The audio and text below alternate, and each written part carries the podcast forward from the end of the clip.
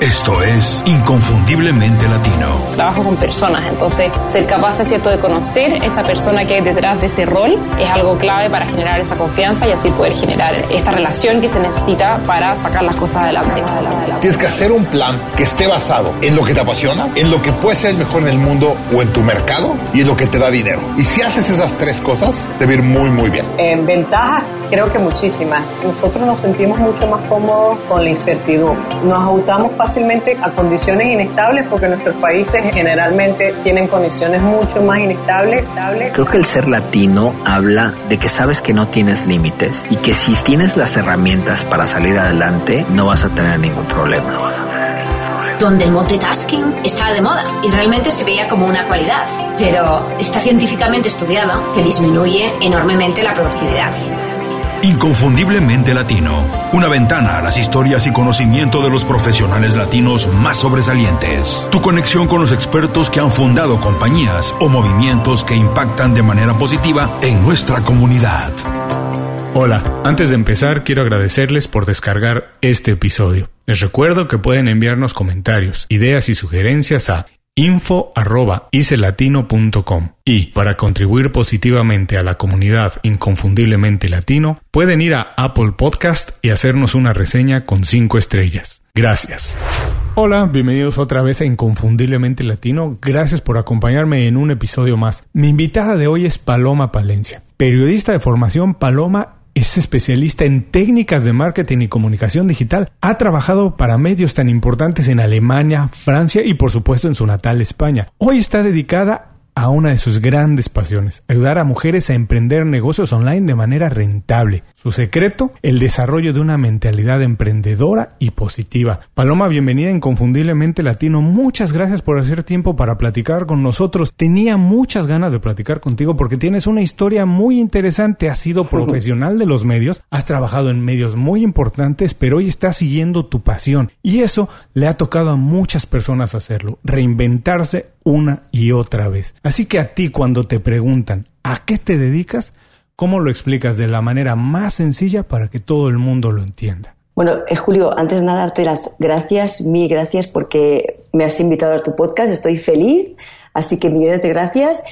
Y yendo a tu, pregunta directamente, eh, la, forma más sencilla de, de, decir lo que yo hago, a que me dedico, es que ayudo a las mujeres a que vivan de sus talentos y que sean felices haciendo lo que más les gusta hacer, ¿no? Exactamente lo que me pasó a mí, ¿no? Entonces, bueno, yo lo que soy es mentora de negocios online, que es lo que me gusta, la parte digital de, de, Internet, ¿no? que yo creo que tiene un potencial eh, brutal. Y bueno, pues ayudo a, crear eh, esos negocios, sobre todo enfocado en mujeres, negocios en Internet, ¿vale? A grandes rasgos sería un poco eh, lo que, a lo que me dedico. Ah, bueno, y como te podrás imaginar, esto me trae muchas más preguntas que te voy a ir desmenuzando poco a poco, pero lo primero que se me ocurre es, a ver, esto de vivir de tus talentos y pasiones y hacer un negocio suena muy atractivo. Me imagino que casi todo el mundo que nos está escuchando nos está escuchando precisamente porque está intentando mejorar su vida profesional, porque quiere mejorar algo de sus habilidades, porque quiere cambiar de empleo, algo, a lo mejor llevar su profesión a un nivel más elevado para vivir de tus talentos, para hacer un negocio eso, me imagino, es algo no muy fácil de conseguir, no de manera rápida, pero debe haber algunos secretos que tú nos puedas compartir, o que es algo que tiene que poner uno mucha atención. Primero, ¿cómo encuentro lo que realmente me apasiona? Y después, ¿cómo hago un negocio de ello? Es cierto, y tienes toda la razón, eh, Julio, cuando la gente, muchas clientes llegan a mí, eh, tienen el principal problema que tienen es que no saben detectar bien cuál es esa idea, qué es lo que, qué es lo que podrían desempeñar. Sí que tienen muy claro que quieren emprender porque quieren tener un estilo de vida que les permita tener más tiempo, o bien con su familia, o simplemente distribuir ellas mismas sus horarios, eh, que es lo que yo buscaba, ¿no? Y, realmente es lo más complicado saber el qué. Y de hecho, a mí, igual que a ti, Julio, que me consta, me ha costado mucho tiempo encontrarlo, ¿no? Entonces, eh, ahí hay muchísimos ejercicios y herramientas que te pueden ayudar. Pero lo más importante que yo siempre digo es que vamos tan deprisa que no tenemos el tiempo, no tomamos el tiempo para hacernos preguntas. Entonces, yo, mi primer consejo sería, primero, párate, tómate un, tiempo y hazte un ejercicio de autorreflexión para hacerte preguntas y escucha tus respuestas, ¿vale? Sería una combinación de preguntarte qué cosas harías, por ejemplo, si realmente el dinero no fuera para ti un problema, ¿vale? Es lo que, eh, la, típica pregunta que te dice, bueno, si tú tuvieras en el banco ahora mismo 10 eh, millones de dólares, ¿qué harías si realmente quisieras eh, hacer cosas, ¿no? ¿Qué harías? Y allí pues te surgen muchas respuestas que están ligadas con los hobbies que tienes, con aquello que tienes oculto que a lo mejor no has dejado salir porque no te has permitido, ¿no? El capricho de dejar salir tus hobbies, tus pasiones, etcétera, ¿no? Entonces cuando te, te, te paras y te pones a reflexionar lo que te gusta, lo que te gustaría hacer, qué hobbies tenías cuando eras pequeña o pequeño y has dejado de hacer. Bueno, hay una serie de preguntas que te puedes hacer para llegar a la conclusión de ver qué te gusta de verdad. Y cuando ya lo sepas, es combina que ese hobby no sea una ocurrencia, sino que realmente tenga un mercado, cubra, puedas convertirlo en una necesidad que la gente esté dispuesta a comprar, eh, a, invertir en ti, ¿no? Que no solamente sea un, eh, hobby basado en, algo que, que, nadie va a comprarte. Me refiero, convierte, ¿cómo se puede convertir esa pasión en un negocio que cubra una necesidad real en el mercado, ¿no? Entonces, si combinas el hobby con el mercado, con el negocio y con algo que tú ya sepas, ¿vale? Que puede ser que se te dé bien porque hayas, mm, hayas eh, aprendido en tu, en tu trabajo o en tus estudios, etcétera, o que estés dispuesto a aprender también. Porque muchas veces eh, me he topado con clientas que a lo mejor eran abogadas y de pronto han descubierto que les encanta la decoración o les encanta la moda y se han formado, sin, sin haberlo hecho antes, se han formado, se han dado un tiempo a formarse y ahora están trabajando de eso. O sea que también no solamente que sepas hacerlo, sino que tengas, estés dispuesto a aprender a hacerlo y a convertirte en un profesional de eso y que luego tengas un mercado dispuesto a comprarte aquello producto o servicio que vayas a desarrollar. Oye, me gustó mucho esta parte que dices que vivimos tan deprisa que muchas veces no nos damos tiempo de pensar lo que realmente nos gusta y generalmente yo siempre digo esto, no sé si estás de acuerdo, pero cuando decidimos una carrera que estudiar y tal vez lo que decimos esto me voy a dedicar el resto de la vida, somos muy jóvenes y no hemos tenido oportunidad de experimentar. Muchas personas estudian una carrera y al acabar la carrera dicen, wow, esto no es lo que me esperaba, esto no es lo que yo me había imaginado y no es lo que realmente me gusta, porque nadie conoce algo hasta que no lo hace realmente. Entonces, cuando empiezas a practicar, te das cuenta. Y me gusta esto que dices, hay que darse el tiempo para hacerte las preguntas correctas y decir, ah, ahora sí encontré lo que me gusta. Pero la pregunta que tengo ahora es, ¿esto es para todos? Ya sabes que tú le dices a alguien, oye, deberías a lo mejor emprender, deberías empezar un negocio. Y muchas personas te dicen, no, no, no, no, no, eso no es para mí. Eso no es para mí. Es, yo lo que quiero es un trabajo seguro, que te dicen. Eh, quiero tener un trabajo de 9 a 5, seguro, con mi cheque, pero realmente todas las personas tienen dentro, tenemos dentro una pasión de la cual podemos hacer una profesión y un negocio? Sin duda, Julio, todos tenemos una, una, pasión, todos tenemos un hobby y si no, deberíamos buscarlo, ¿vale? Porque es lo que decimos cuando el mayor arrepentimiento que, es, que, que, que encuentran las personas mayores, que suelo haber escuchado muchas veces, cuando están casi en su lecho de muerte y les preguntan ¿de qué te arrepientes? Muchos se arrepienten de no haber hecho lo que les hubiera gustado hacer, ¿no? Entonces, yo creo que todo el mundo tiene que, plantearse qué le gusta hacer, pero es verdad que no todo el mundo está dispuesto a luchar por su sueño porque hay que sacrificarse, hay que trabajar duro, hay que esforzarse. Y no todos tienen las ganas o eh, el compromiso ¿no? consigo mismo para hacerlo, ¿no? Yo creo que es lo que decimos, ¿todo el mundo puede emprender? Por supuesto que sí, pero todo el mundo quiere emprender, todo el mundo quiere tener ese, ese sacrificio que tenemos los emprendedores, esa es la respuesta. No, no, no todo el mundo quiere y por eso eh, es muy eh, y es perfectamente comprensible. Mucha gente que se conforma con lo que tiene y es muy feliz y, y me parece fenomenal. Pero realmente, si quieres emprender, tienes que cambiar ese chip y dedicar muchas horas y mucho esfuerzo a conseguir es que ese sueño realmente sea un negocio rentable. Y es lo que no todo el mundo está dispuesto a sacrificar. Ahora, Paloma, ¿y cómo fue en tu caso? Porque tú tenías una carrera bastante exitosa en términos profesionales eh, en el periodismo. ¿Y qué fue lo que te hizo cambiar lo que te dijo, no, esto no es lo que tienes que seguir haciendo, pues, y, empezaste a hacer esto. En primera, como siempre, te felicito porque atreverse es lo que dices, no todo el mundo quiere hacerlo. Muchas veces, incluso el ser juzgados como que dejó su profesión, no fue exitoso, mira, ¿por qué cambió? Se vio obligado porque no podía seguir avanzando algo. Pero en tu caso, ¿qué fue? Tú tenías una carrera exitosa y de repente, ¿qué dijiste? ¿O qué, cómo fue que te pasó que no, dijiste, esto no es lo que quiero seguir haciendo? Bueno, en mi caso fue una evolución natural eh, que bueno, pues yo llevaba, bueno, yo soy periodista, como tú has dicho, y llevaba muchísimos años trabajando en el mundo de la comunicación, eh, luego entré en el mundo del marketing, que me apasionó, bueno, yo estuve trabajando 14 años, eh, fue mi último empleo en una empresa, en una empresa corporativa, una multinacional, y allí estuve 14 años dedicándome al marketing y a la comunicación. Eh, al principio me apasionaba, eran todos retos, eran eh, cada día era algo que aprendía, era un nuevo reto, un nuevo desafío y, me lo pasaba francamente bien. Además, mi equipo era fantástico. Todo fue bien hasta que de repente un día sentí, fue algo interno, que sentí que ya no estaba aprendiendo como al ritmo que yo quería. Yo quería, yo soy muy inquieta, yo soy muy curiosa y vi que ya eh, había llegado mi tope en ese sector, eh, unas circunstancias también a lo mejor internas, de, eh, bueno, pues estrategia que yo no compartía, pero realmente creo que fue algo interno que me, que me hizo replanteármelo todo y fue cuando hice este ejercicio que comentaba de autoreflexión y me puse a pensar, esto es lo que quiero continuar haciendo durante toda mi vida, porque podría haberme quedado durante muchísimos años más allí, o espero más, de, quiero dar más, quiero, quiero conseguir, quiero que vivir la vida de manera más plena. Y esa fue la respuesta, sí, quiero, quiero sentir la vida con mayor plenitud y, ayudar a más gente, ¿no? Porque yo en mi empresa ya tengo uno de los, uno de los mm, mm, habilidades mías es que yo eh, me encanta formar. De hecho, mi empresa de formación y hacíamos muchísimos webinars, hacíamos muchísimos eh, seminarios y, y, a mí me encanta enseñar. Yo tengo creo que esa parte formativa dentro y, yo lo pasaba francamente bien. ¿no? Entonces vi que mucha gente venía a pedirme consejos de marketing, a pedirme consejos de, de, muchas cosas que, que, se hacían de comunicación, etcétera, y vi que podía ayudar a más gente. Bueno, entonces primero me puse a mirar fuera qué había, qué referentes había en el sector de la comunicación y de marketing y descubrí el mundo del emprendimiento, que me enamoró absolutamente, ¿no?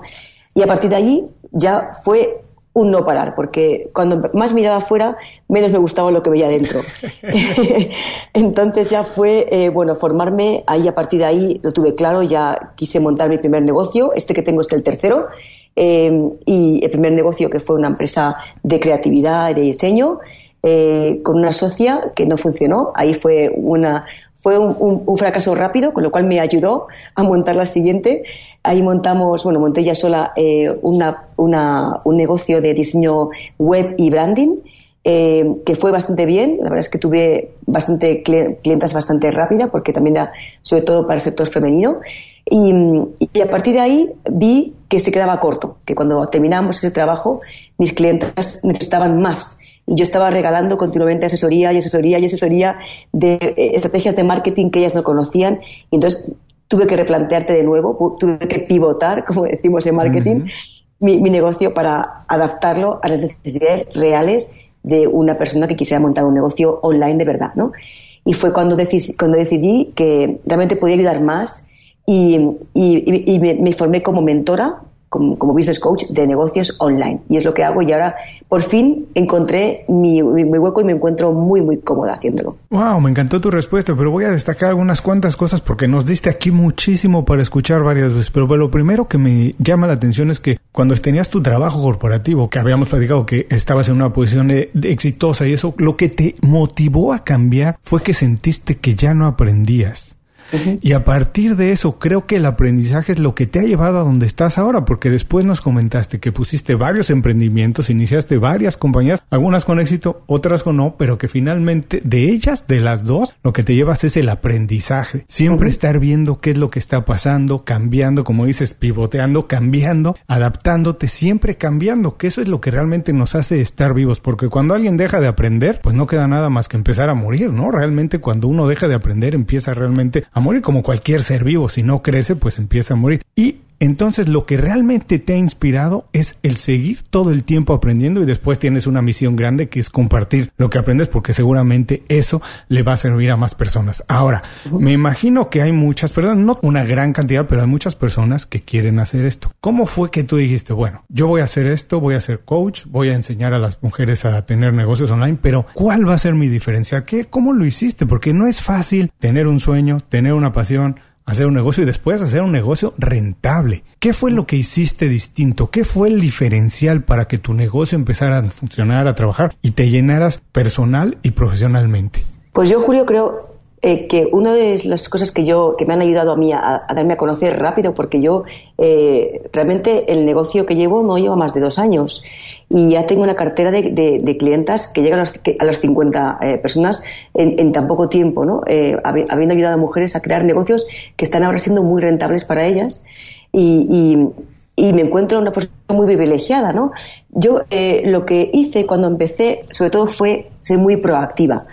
Eh, yo era consciente de que ya no era una niña, yo no empecé, eh, no empecé joven precisamente, y, yo lo que quería era lanzarme y si tenía que mm, estrellarme, hacerlo rápido. Con lo cual yo fui muy agresiva, me refiero, yo me junté con los mejores, ¿vale?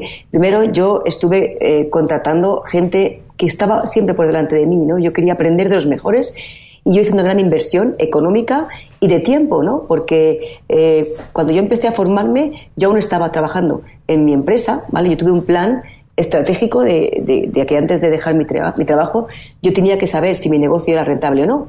Y de hecho es una cosa que yo invito a mis clientes a hacer, que si tienen un trabajo, que lo mantengan y que prueben, ¿vale? Que lo mantengan y que por supuesto hagan un plan de trabajo y que testen si ese negocio va a tener rentabilidad, va a, darles eso que ellas esperan tener antes de dar el paso, ¿no? Para no tener esa angustia de que luego eh, dejen el trabajo y no tengan los clientes que ellas quieren, ¿no? Entonces hay que hacerlo con pausa, con tiempo y con paciencia y bien hecho.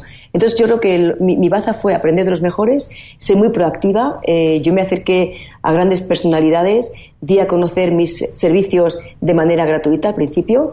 Eh, yo, de hecho, me acerqué a una persona muy conocida en el mundo del marketing online, al que eh, bueno, que se llama Joan Boluda, de hecho, esta persona, yo me ofrecí a, hacerle un evento de manera completamente gratis. O sea, yo estuve trabajando con él un año eh, gratis, ofreciéndole mucho valor para que él viera eh, mi forma de trabajar. Y esto me permitió llegar a muchísima gente porque yo llegué a ser entrevistada eh, por él, yo llegué a, tener muchos contactos, me moví muchísimo de, de, paralelo a esto, yo fui a muchísimos eventos en los que yo hacía networking de manera activa.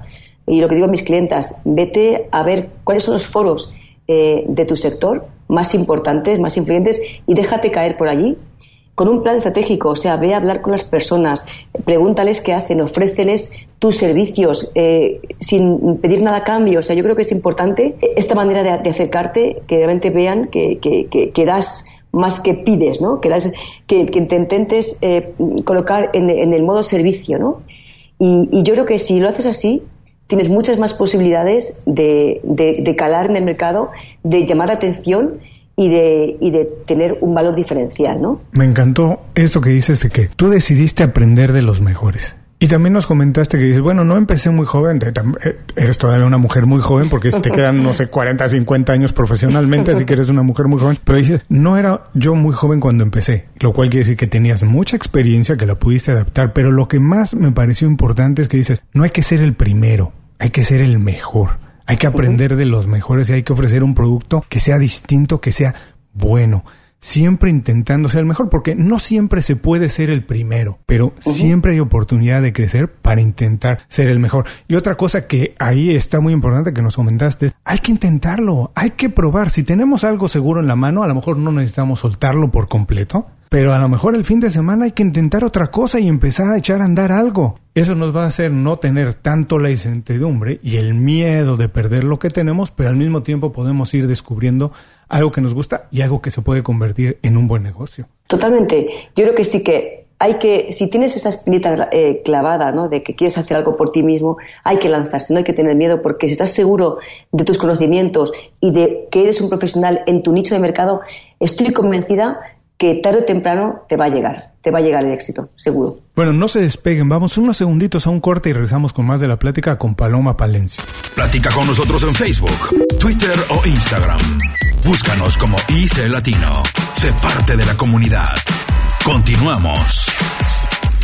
Gracias por seguir con nosotros. Hoy estoy platicando con la mentora Paloma Palencia. Paloma, desde que trabajabas en, empresas corporativas, en grandes compañías, a hoy que trabajas ayudando a mujeres emprendedoras a establecer negocios online, me imagino que has visto que la dinámica profesional ya no es la misma. Ha cambiado mucho la relación de jefe, empleado, proveedor. Ahora ya no es lo mismo, es muy distinto. Muchas veces incluso trabajamos con personas que no conocemos físicamente. ¿Cómo puede hacer ahora un profesional para que la gente tenga confianza en él, para ser un líder en su industria, su compañía o su mercado, y la gente pueda trabajar con él, llevar adelante un proyecto? Pues esta pregunta es súper importante, la verdad que, sí que debemos todos plantearnos qué podemos hacer para ser los mejores líderes, porque tanto si tienes una empresa unipersonal como si trabajas con equipos es fundamental, ¿no?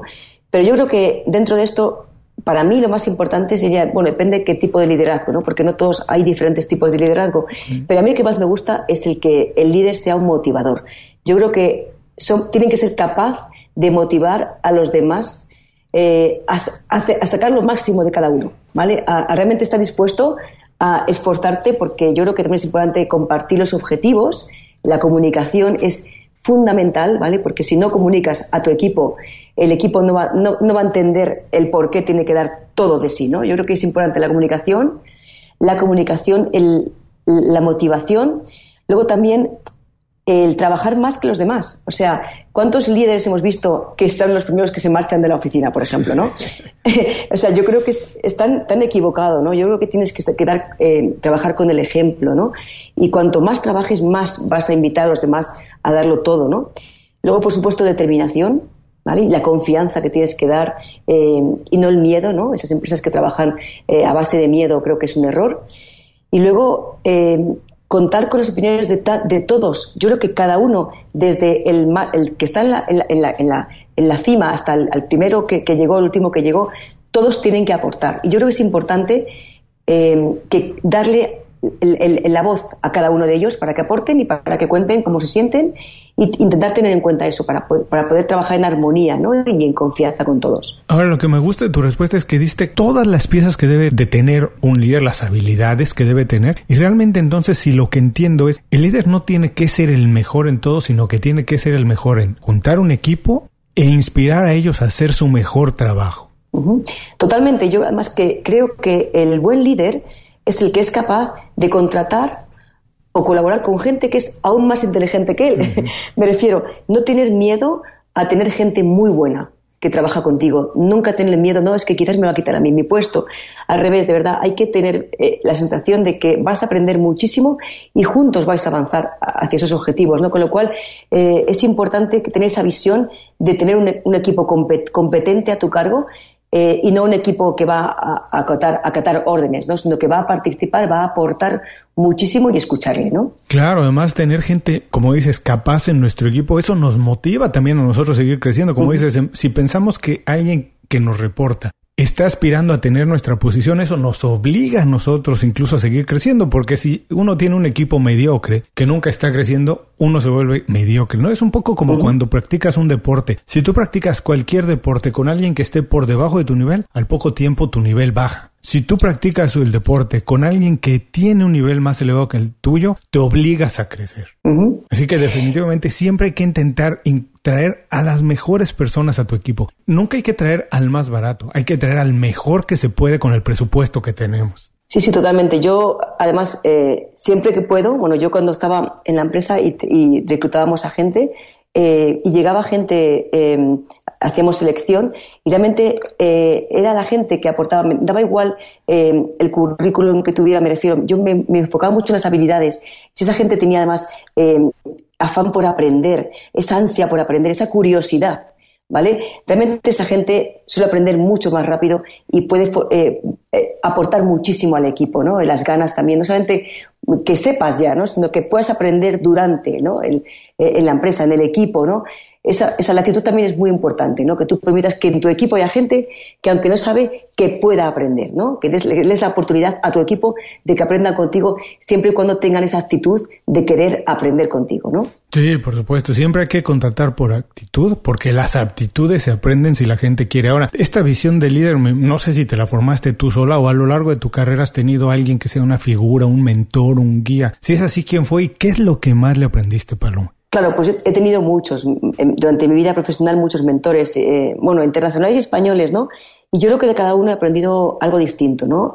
Eh, pues, por ejemplo, ha habido una persona para mí muy especial que se llama Marta Martín, que ha sido eh, una, bueno, pues fue jefa mía durante ese tiempo en la empresa. Y, y yo creo que ella me ha enseñado cosas para mí súper importantes para, para mis negocios y para luego trabajar con mis clientes, etcétera eh, bueno, la constancia, por supuesto, la generosidad, ¿no? En, en, en, cuanto a poder eh, hacerte sentir, o sea, que, que, tú puedes aportar siempre, que tu opinión es tan importante o más como la suya, ¿no? Un poco la humildad también me parece súper importante, la humildad, no creer que porque seas de una universidad X o tengas esa experiencia tal, porque ya desde luego era una eminencia, pero la humildad, ¿vale? De, de, de, siempre partir de la base no sé nada, vamos juntas a aprender, vamos juntas a, a evolucionar, ¿no? Eso me ha enseñado, ¿no? Luego también el trabajo, el trabajo y lo que yo he aprendido también a base de trabajar con mentores, ¿no? Es que nada es gratis, esto de Tim Ferris de la jornada de cuatro horas que es muy bonito, a todos nos encantaría, ¿no? Pero yo, desde luego, no me lo creo, ¿no? O sea, yo sí que creo que hay que trabajar mucho más que cuatro horas, eh, que ojalá eh, llegara ese momento, yo desde luego no sé si lo veré, pero desde luego eh, hay que estar dispuesto a trabajar mucho y, yo creo que esto es lo que me ha enseñado a mí, el, el trabajo, la constancia y la paciencia, porque si trabajas, si tienes esa constancia y ese trabajo y una estrategia detrás, eh, te va a llegar, te va a llegar tu momento, te va a llegar esta, eh, este éxito, ¿no? Que eh, habría que ver qué es el éxito en cada uno, ¿no? Porque no, no, para todos es el mismo, ¿no? Pero simplemente con hacer aquello que te hace feliz, encontrar tu pasión y dedicarte a eso, ¿no? Que eso es para mí lo que es la felicidad. Oh, me encantó que también comentaste esto de la generosidad y muchas veces no se menciona mucho que es algo que debemos aprender y que de verdad es una cualidad que debemos tener todos, siempre compartir un poquito de lo que sabemos e intentar regresárselo porque esa es una manera también de regresar algo y es la misma manera en que la gente tiene confianza en volvernos a enseñar algo y generalmente no se menciona esto cuando hablamos de mentores, pero yo nunca he conocido un mentor de verdad que no sea generoso porque poder brindarte su experiencia es impresionante. Yo creo que sí, yo creo que el que te den, o sea, y sobre todo que te den sin pedir nada, ¿no? Y yo eso lo he aprendido eh, y, es lo que yo intento eh, también practicar, el dar, intentar. Yo hago entrevistas con mujeres que, estoy invirtiendo. Yo, yo tengo un canal en el que yo invierto porque a mí me cuesta, es un coste para mí, pero de verdad que yo creo que es tan motivador y tan inspirador el que, que la gente vea que hay gente que ha conseguido vivir de, su sueño, de, su proyecto. ¿no? Entonces, creo que es bueno esta generosidad en cuanto a que puedes mostrar a la gente que puede hacer lo que desee, que darle el valor a todo lo que haces para que vean que si yo lo hice, ¿por qué tú no? ¿No? Y yo creo que en ese sentido es súper importante entregar sin pedir nada a cambio. Luego, por supuesto, estamos todos para ganar dinero, ¿no? Eh, no somos ONGs, ¿no? Yo la primera, ¿no? Pero, pero sí que es bueno eh, que vean que estás dispuesto a dar mucho más y luego el resto va a llegar, seguro va a llegar, pero tú ya estás por delante, ¿no? Ofreciendo máximo valor o lo máximo que puedas, ¿no? Ahora me imagino que como eres periodista de formación, eres una mujer de hábitos. Porque los periodistas generalmente tienen hábitos muy establecidos. En tu caso, ¿cuál es el hábito personal que consideras que ha influido más en alcanzar los logros que te has puesto? Mira, yo soy una persona eh, bueno, ya lo era, pero cuando ya me, me, me, planteé emprender mi negocio, tuve clarísimo que yo tenía que estirar mis jornadas y yo madrugo muchísimo. Soy una persona que se levantaba, bueno, tuve un año cuando empecé, cuando empecé a emprender mi negocio, que estaba todavía en la empresa, por supuesto tenía que estirar mis jornadas y yo me levanté durante un año a las cuatro y media de la mañana. Mm. ¿Vale? Eh, entonces, eh, estuve trabajando, estaba muy concentrada, yo soy muy de mañana, entonces para mí las mañanas son, son muy importantes, ¿no? Es cuando más doy de, de sí, más productiva, etcétera, ¿no? Entonces, eh, podría ser eso, bueno, ya luego ah, eh, el rigor y la constancia, por supuesto. Yo soy muy, muy, muy eh, constante y, muy comprometida. Entonces, para mí ha sido el trabajo diario, el siendo siempre muy exigente conmigo misma, por supuesto soy yo quien, quien elige mis horarios, ¿no? Y, tengo esa libertad que puedo trabajar si quiero hoy a esta hora y si quiero no. O sea, esto es lo que es, el precio ¿no? de, la libertad que tengo ahora, ¿no? Pero sí que yo creo que el hábito, eh, el hábito que más me ha ayudado a mí a conseguir este éxito que, tengo con mi negocio es eh, la constancia, el rigor y el madrugar. Y, curiosamente, ¿no? La verdad es que el secreto de la libertad es la constancia de hacer lo que nadie más quiere hacer, incluso lo que no nos gusta hacer, hay que hacerlo con esa constancia porque entonces es lo que nos libera el tiempo para después tener para lo que realmente queremos hacer. Y ahora me comentaste que las mañanas es algo muy importante para ti. ¿Tienes alguna rutina especial durante las mañanas? ¿No la puedes compartir? Porque siempre es interesante ver cómo la gente se organiza. Yo digo que las personas más exitosas y más productivas no son las que organizan tareas, son las que organizan y administran su tiempo de la mejor manera. Porque el trabajo nunca se va a acabar Incluso si hacemos lo que más nos gusta, nunca queremos que se acabe y siempre queremos tener más proyectos. Lo que es importante es administrar el tiempo, conocernos, saber qué hacemos en cada momento. ¿Tú cómo organizas tu mañana que dices que es muy importante para ti? Sí, yo me levanto muy pronto, como te he comentado. Ahora un poquito más tarde, ¿vale? Me levanto a las seis y bueno, trabajo, o sea, realmente lo que hago es escribir eh, rápidamente mis, lo, que yo, mis objetivos del día, aunque yo tengo una planificación eh, semanal, trimestral, etcétera, yo siempre me gusta escribir por la mañana las tres cosas que sí o sí voy a tener que hacer. ¿vale? Entonces, yo soy mucho de escribir todavía, me gusta mucho tener mi cuaderno, con le llevo a todos lados, en mi bolso, etcétera. Y bueno, eh, lo que también me gusta hacer, y eso sí que es para mí un lujo, es desayunar con, mi, con mis hijos. Yo me pongo el ordenador eh, en la cocina, que es donde estoy ahora, que tengo una cocina muy grande, y yo em, desayuno con ellos, porque es para mí un lujo que antes no tenía, ¿no? El poder sentarme, van pasando uno, va pasando otro y otro, y yo trabajo y les veo y disfruto, ¿no? Pero luego, sobre todo, el establecerme horarios, ¿no? Yo soy muy, muy rígida con mis horarios, intento ser un poco flexible, pero, pero, pero intento mantenerlos como muy, muy em, eh, constantes, ¿no?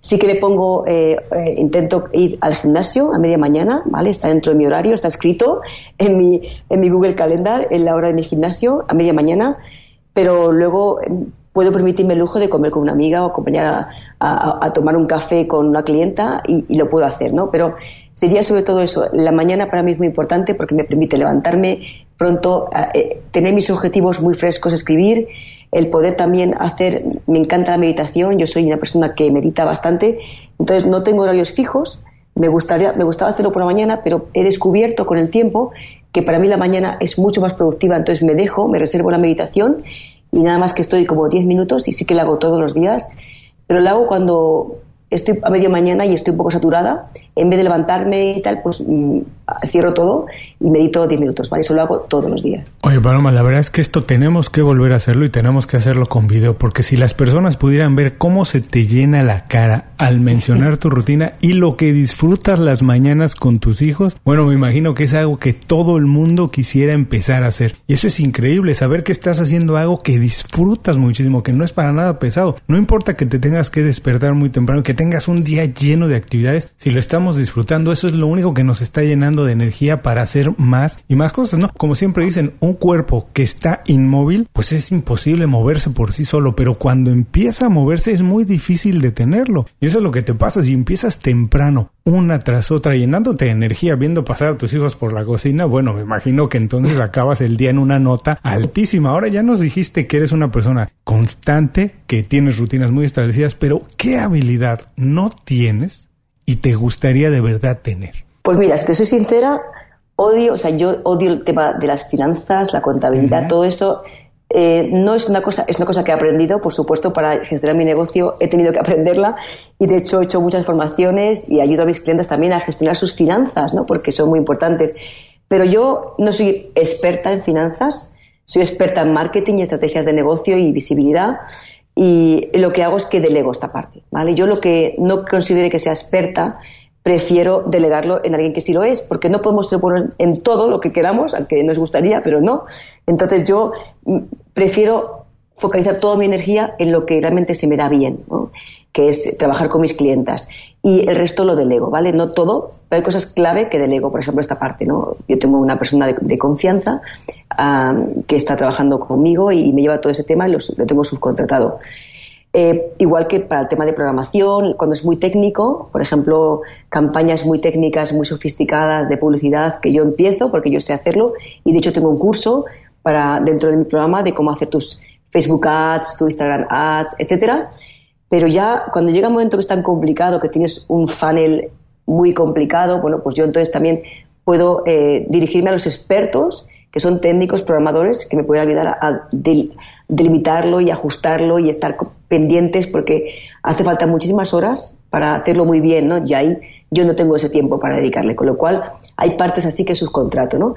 Pero intento hacer lo que yo hago bien, hacerlo yo y lo que no se me da tan bien lo intento subcontratar a gente experta. Uy, es que has comentado algo que es muy importante, que no todo el mundo entiende, pero ¿qué es eso? Es hay que enfocarnos en lo que hacemos bien y donde podemos ser mejores. Y siempre uno crece profesionalmente cuando empiezas a delegar. Cuando traes a alguien más a tu negocio a hacerse cargo de lo que tú no haces bien, porque a lo mejor te llama mucho tiempo o tienes que hacerlo dos o tres veces para quedar bien, pero si tú te enfocas en lo que haces bien, avanzas muchísimo más rápido. Ahora, trabajas con muchas mujeres emprendedoras. Desde tu perspectiva, ¿Qué es lo que la mayoría de los profesionales no está viendo ahora, no está atendiendo como debería estar atendiendo y debería poner más atención? Sí, pues yo creo que mm, muchas em, eh, empresas que tienen eh, un negocio, que tienen, perdón, un servicio o un producto eh, que les está yendo muy bien, pueden morir de éxito si no se renuevan. Quiero decir que hay que tener muchísima atención a formarse en las nuevas tecnologías.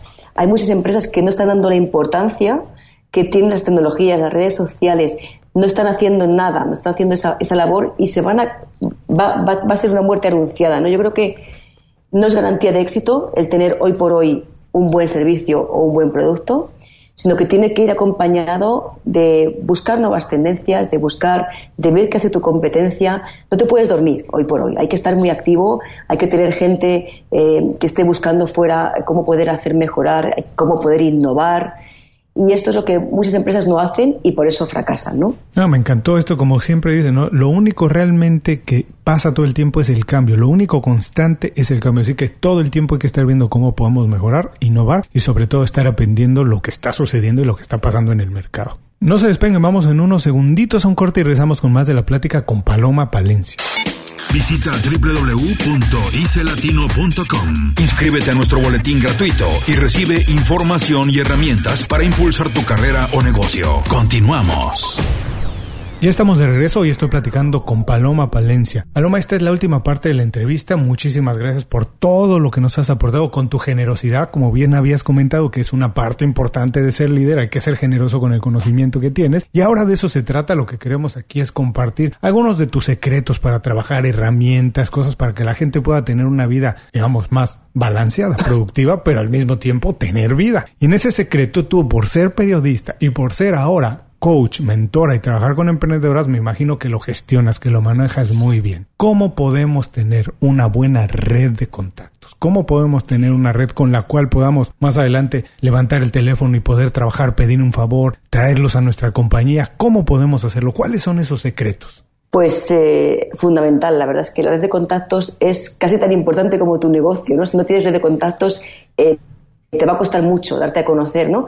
Yo creo que es importantísimo, como comentaba antes, identificar esos foros de, interés para tu negocio, dónde están, búscalos y luego intenta participar, ¿vale? Ya sea en formato online o presencial y, vea por ellos, ¿vale? Intenta ser muy activo, marca sobre todo antes de ir a, esos foros una estrategia. Yo lo que recomiendo siempre es, antes de ir a un evento, a un congreso, a, un curso, ¿no? Que, puedas encontrar gente que te pueda ayudar, que te puedas, eh, que te pueda relacionar con, tu nicho de, mercado, es detectar qué personas, ¿vale? De interés eh, pueden estar allí, pueden estar asistiendo, ya sean eh, speakers, ya sean asistentes, ya sean compañeros. Entonces yo creo que es importante hacer un trabajo previo, no solamente ir a la aventura a ver qué voy a encontrar, sino realmente analizar quién va a ir y ver si hay alguien importante para ti que te pueda ayudar, que tú puedas eh, tener una colaboración en un futuro. Acércate y, y platica con él, habla con él, eh, preséntate, intenta decirle, como, como siempre hablamos en los grupos de networking en los que voy, tú vas a ir a hablar con una persona y vas a decirle, hola, soy Paloma Palencia, ¿en qué puedo ayudarte? O sea, intenta, antes de dar tarjetas de lo que haces, intenta saber de él qué es lo que hace, a qué se dedica, ¿no? Me refiero a gente que aún no conoces, ¿no? Ya la que conoces, por supuesto, eh, vas a ir de otra manera, ¿no? Pero quiero decir que es importante acercarte a la gente, a las personas. Si no puedes ser presencial porque no tienes esta ocasión, esa oportunidad de conocer a alguien, hazlo por, por email, busca el email de esa persona, haz un, em, un contacto, como yo hice con aquel gurú que comentaba antes, eh, llega por, por, por medio de email y haz algo personalizado, o sea, no es un email que mandas a 150 personas, es un email para esa persona en la que ha visto tu interés en conocerle por el motivo X y porque tú tienes ganas de ayudarle en algo, ¿vale? Creo que es siempre importante poner tu valor por delante de cualquier tipo de petición, ¿no? Eh, es eh, darle apoyo desinteresado, ¿no? Para que realmente llamar su atención.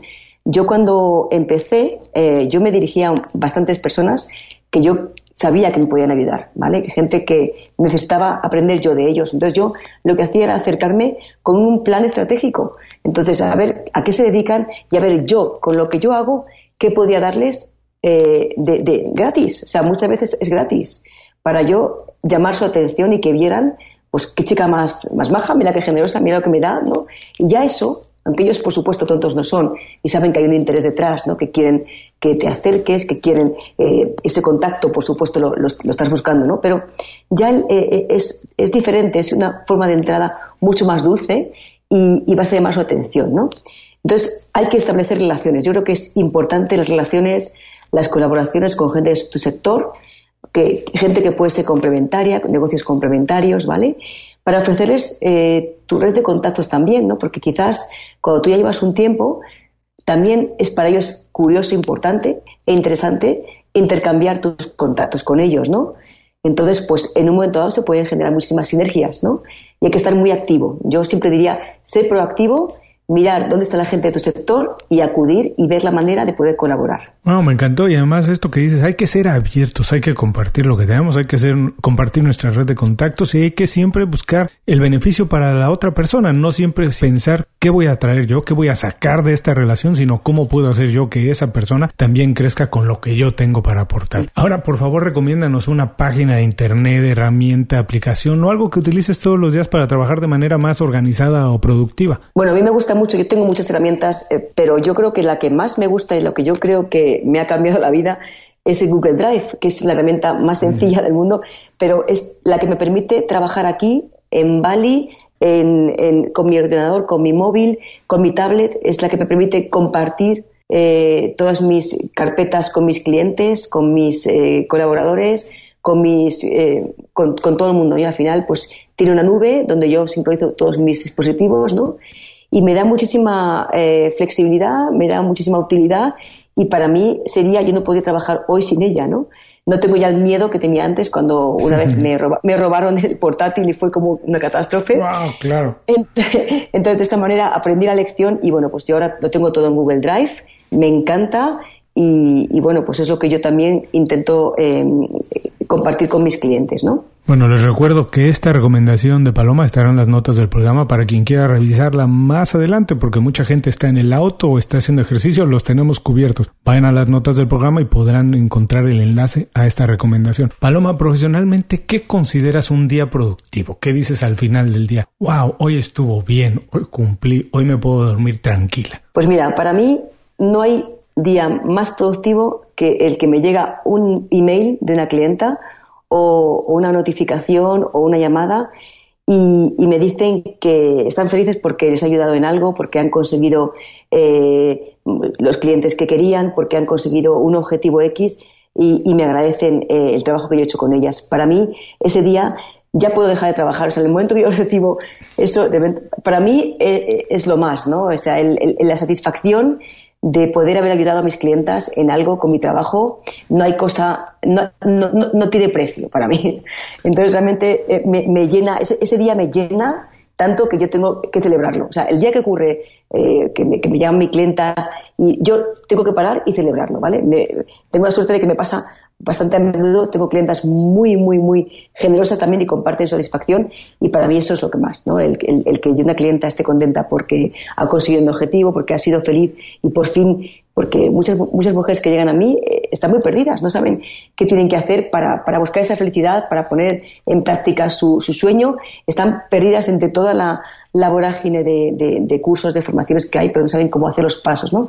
Entonces, que yo pueda ayudarlas a llegar de un punto A a un punto B, que puedan ellas ser eh, dueñas de su vida, tener su estilo de vida, sus horarios, estar con sus hijos, con sus viajes, etcétera, pues para mí no hay más satisfacción, ¿no? Que poder ayudarlas en este sentido, ¿no? Y tengo clientas eh, que están encantadas con, con, con, con, cómo han cambiado sus vidas y para mí eso es lo que más me, satisfacción me da. Uy, me encantó que además no tuvo que ser, no me dices, bueno, es que cerré un enorme contrato, es no, realmente son esas pequeñas cosas, pero que hacen saber que tu trabajo está marcando y cambiando la vida de alguien más. Muchas veces dicen que la verdadera motivación viene de eso, de trabajar en algo más grande que toca la vida de otras personas y no necesariamente tener el cheque más grande, sino saber que estamos tocando a otras personas. Eso te da mucha motivación, así que sí, si te pasa seguido, bueno, me imagino que debes tener muchos días en los, como dices, hay que celebrar eso, me imagino que debes tener muchos días en los que celebras. Ahora, por favor, recomiéndanos o un libro, o una película, o un podcast, o un programa de radio, lo que sea que la gente pueda ver como una fuente de inspiración. Pues yo, Julio, te voy a, eh, te voy a recomendar un dos en uno. Mm. Va a ser un, un podcast con un libro. Mira, eh, yo escucho muchísimos podcasts, entre ellos el tuyo y me encanta. Eh, y he descubierto, bueno, no hacía tiempo que lo que lo escucho, que es, es Triunfa con tu libro de Ana Nieto, que es una mujer fantástica que ya lo que hace es entrevistar a escritores y profesionales del mundo del libro y la autoedición, ¿no? Ella invita, además tiene una formación que es para editar tu propio libro, ¿no? Y bueno, pues me encanta el estilo, me parece una mujer muy coherente, me descubro autores espectaculares y, me tiene muy enganchada, ¿no? Y entre ellos, el autor que entrevistó, que quiero comentar ya es un libro también, bueno, el autor que, que, me encantó fue Carlos Rebate. Él eh, ha escrito un libro que se llama Influencers, y me gustó mucho, ¿vale? Es un libro que entrevista a diferentes influencers del mundo en diferentes campos, ¿no? Y hablan de sus éxitos, de sus consejos, etcétera y me pareció muy muy interesante y, bueno pues ahí os dejo dos recomendaciones. Y también muchísimas gracias por las flores para Inconfundiblemente Latino. También les recuerdo que las recomendaciones de Paloma estarán en las notas del programa. No se preocupen si no lo pueden hacer ahora inmediatamente pero vayan a las notas y revisen estas recomendaciones. Yo no lo conocía pero seguramente agregaré este podcast a uno más de los que yo escucho porque suena muy interesante. Paloma hasta ahora hemos estado bien serios. Hemos hablado mucho de trabajo. Ahora lo que vamos a hacer es jugar un poquito a la ficción. Vamos a pensar que podemos regresar en el tiempo, pero que tienes toda la experiencia que tienes hasta ahora, lo que acumulaste trabajando para grandes compañías, grandes medios de comunicación y toda la experiencia que has acumulado ahora con todos tus emprendimientos y trabajando con tantas emprendedoras. Todo eso lo tienes, pero regresamos y puedes vivir tu vida otra vez. Si es así, ¿harías algo distinto? Y si harías algo diferente, ¿qué harías diferente y por qué? Pues mira, Julio, yo habría emprendido antes, no habría esperado tanto tiempo dándole vueltas porque yo creo que siempre en el fondo he tenido espíritu emprendedor, ¿vale? Siempre yo creo que cualquier persona curiosa e inquieta es que es emprendedora en el fondo. Entonces, eh, lo que me ha detenido siempre ha sido em, las dudas, ¿no? El miedo, lo que yo ahora intento ayudar a mis clientas, ¿no?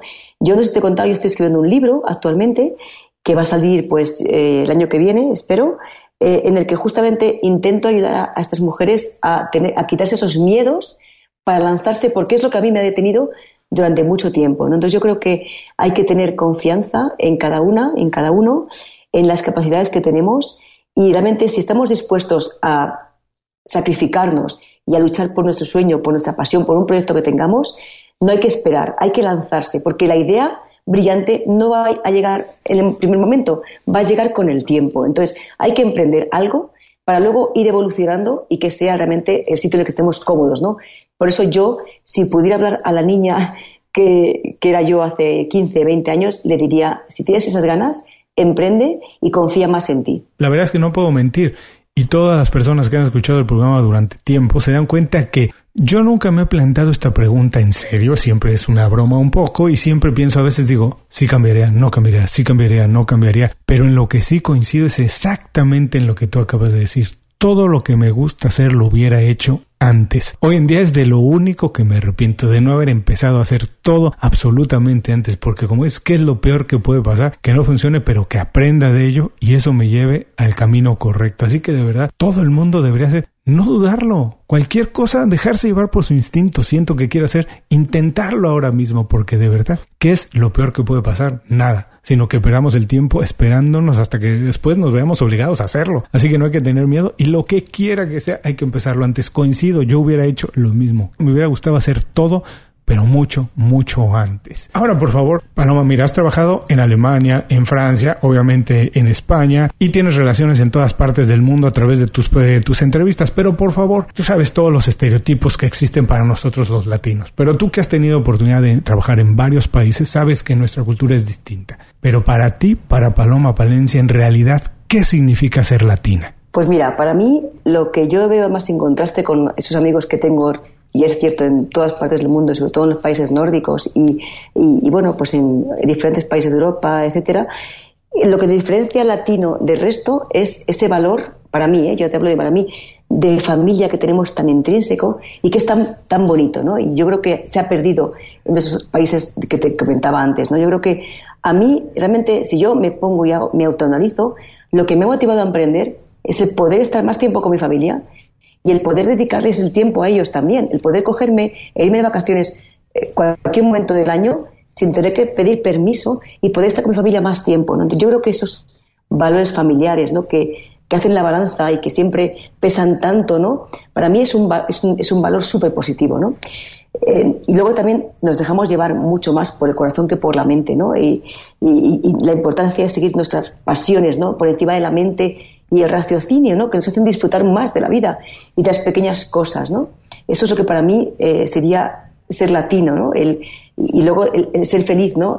con, con, esto, con las pequeñas cosas, con tu familia, con tus amigos.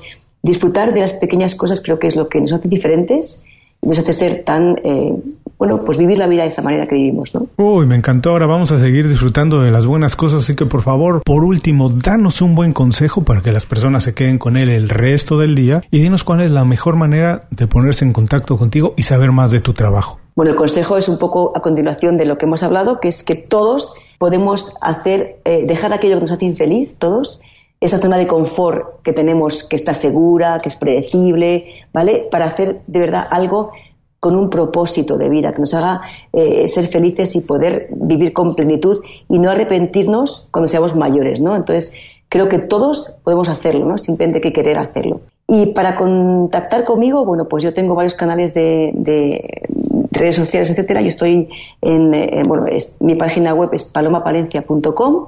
Ahí englobo todos mis servicios y luego me podéis encontrar, soy muy activa en Instagram, tengo un, eh, bueno, soy Paloma Palencia, con guion bajo es Paloma, guion bajo Palencia. Y luego, pues en Facebook también me podéis encontrar como Paloma Palencia Coaching y, encantada de, que me conectéis y que me contactéis. Bueno, les recuerdo una vez más, esto también estará en las notas del programa, todas las maneras de ponerse en contacto con Paloma, saber más de su trabajo y por qué no empezar a trabajar con ella. Paloma, de verdad, muchísimas gracias por dedicar tiempo para compartir con nosotros tus consejos, experiencias, secretos, absolutamente todo. Qué generosa. Muchas, muchas gracias. Te mando un abrazo muy grande hasta España. Espero dártelo muy pronto, disfrutar un poquito de ese frío que nos hace falta aquí en Miami y seguir con esta conversación ha sido un placer enorme, Julio. Me, he sentido súper eh, bien y, nada, cuando quieras, pues aquí estoy. Ojalá, ojalá te vea en Madrid. Seguramente así será. Lo vamos a planear y ahí nos veremos. Y con esto damos por terminada la entrevista con Paloma Palencia. Espero que la hayan disfrutado tanto como yo cuando la estaba haciendo. Si no lo han hecho, por favor les recuerdo, suscríbanse al podcast en cualquiera de las plataformas que utilicen para escuchar programas. También los invito a visitar nuestra página www.icelatino.com. Ahí podrán revisar todas las recomendaciones secretos y todo que nos comentó Paloma, además de encontrar más de 100 programas como este con recursos, ideas y mucha inspiración para tener una vida profesional más activa y una vida personal mucho más balanceada. Hasta muy pronto en Inconfundiblemente Latino. Paloma, muchas gracias, adiós. Gracias, chao. Inconfundiblemente Latino es una producción de Unofficial Media. Visítanos en www.icelatino.com para trabajar con nosotros. Impulsa tu carrera profesional o tu negocio con nuestras estrategias. Gracias por escuchar el episodio de hoy. Les recuerdo que pueden consultar la transcripción completa de la entrevista, la manera más fácil de contactar a nuestro invitado, así como los enlaces a sus herramientas y recomendaciones en www.icelatino.com.